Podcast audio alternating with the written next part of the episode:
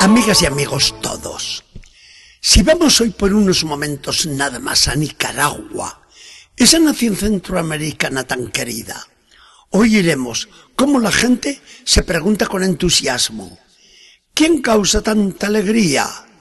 A lo que todos responden gritando y atropellándose unos a otros. La concepción de María. Muy bien, por los simpáticos nicas, porque tienen toda la razón.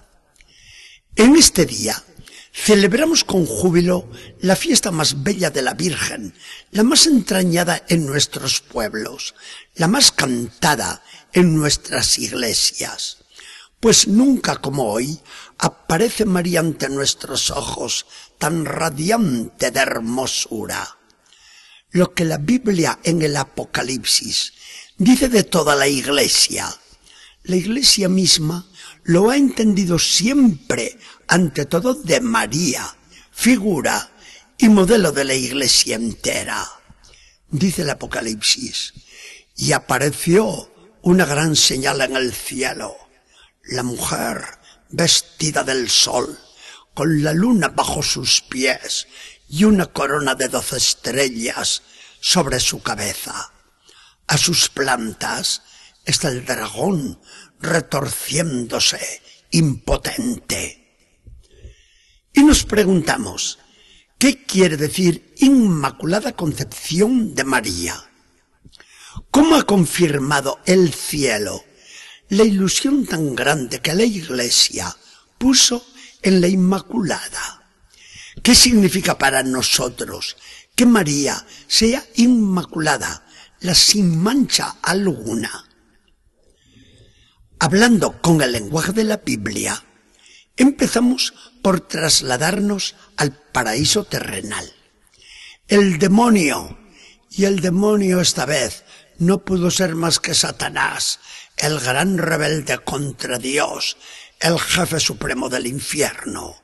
El demonio ríe satisfecho ante el mordisco de Adán y Eva a la fruta prohibida y se dice, cayeron a despedirse para siempre de allá arriba, conmigo a mi condenación.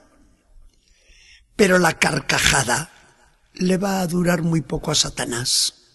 Dios le amenaza y le sentencia. Morderás el polvo de la derrota. Por una mujer ha empezado tu victoria por otra mujer empezará tu ruina, porque un hijo de la mujer te machacará la cabeza. Es cierto que la catástrofe ocasionada en el paraíso fue inmensa.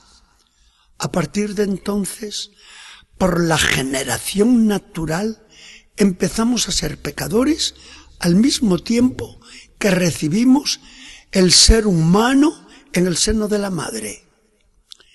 Y cuando venga María, ¿qué pasará? La que va a ser madre del Redentor se va a ver sometida a la vergüenza del pecado y a la esclavitud de Satanás. Oh, no. Dios no lo permite de ninguna manera. Ante sus ojos divinos está la sangre de Jesús antes de que Jesús la derrame por nuestra salvación. Y en virtud de esa misma sangre, María es redimida de modo singularísimo, porque esa sangre divina, derramada por María, igual que por nosotros, tiene una eficacia singular, única en la futura Madre de Dios.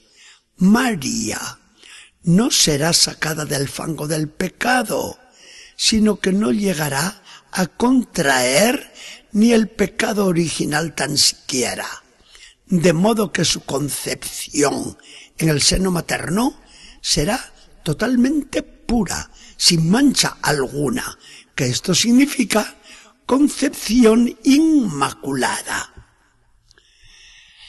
La Iglesia lo ha creído siempre así. En aquel llena de gracia del ángel a la Virgen, el pueblo cristiano guiado siempre en su fe por el Espíritu Santo, vio una plenitud tal de gracia que era incompatible con ella cualquier mancha de pecado. El Papa Beato Pío IX acogió el clamor de toda la Iglesia e investido de toda su autoridad apostólica, el 8 de diciembre de 1854 definía como dogma de fe revelada por Dios la concepción inmaculada de María. ¿Se habría equivocado el Papa? ¿Se habría precipitado? Pronto lo iba a saber el mundo. No se hizo esperar la respuesta directa del cielo.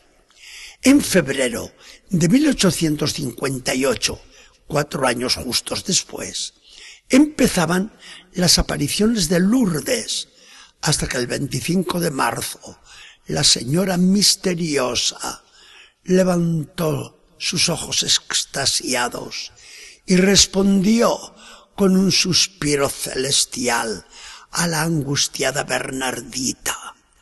Yo soy la Inmaculada Concepción. Para nosotros, para la Iglesia, María, en su Inmaculada Concepción, es el modelo supremo de pureza que Dios nos dio en el bautismo, de la que nos pide en nuestra vida y de la que nos revestirá en la eternidad. La Iglesia, que es santa por Jesucristo su cabeza, y es muy santa en tantos y tantos hijos suyos, se siente también pecadora. Cuánta purificación que necesita. De cuánto pecado se tiene que limpiar la iglesia. Pero con ese ideal de pureza que es María, la iglesia se siente estimulada en la lucha contra el pecado. Trata de eliminar de sí cualquier mancha de culpa y suspira por parecerse cada día más a la mujer que Jesús le dejó por madre. Porque un día la iglesia, purificada de toda mancha en sus miembros, aparecerá, como nos dice San Pablo, sin mancha ni arruga, sino santa e inmaculada, digna de su esposo Jesucristo. La Iglesia ha conseguido ya en María esa hermosura que será en todos nosotros el encanto de los ojos de Dios. Como nuestra Madre Inmaculada, nosotros seremos inmaculados, santos y amantes, pues para esto nos eligió el Señor y así quiso que saliéramos de las aguas bautismales.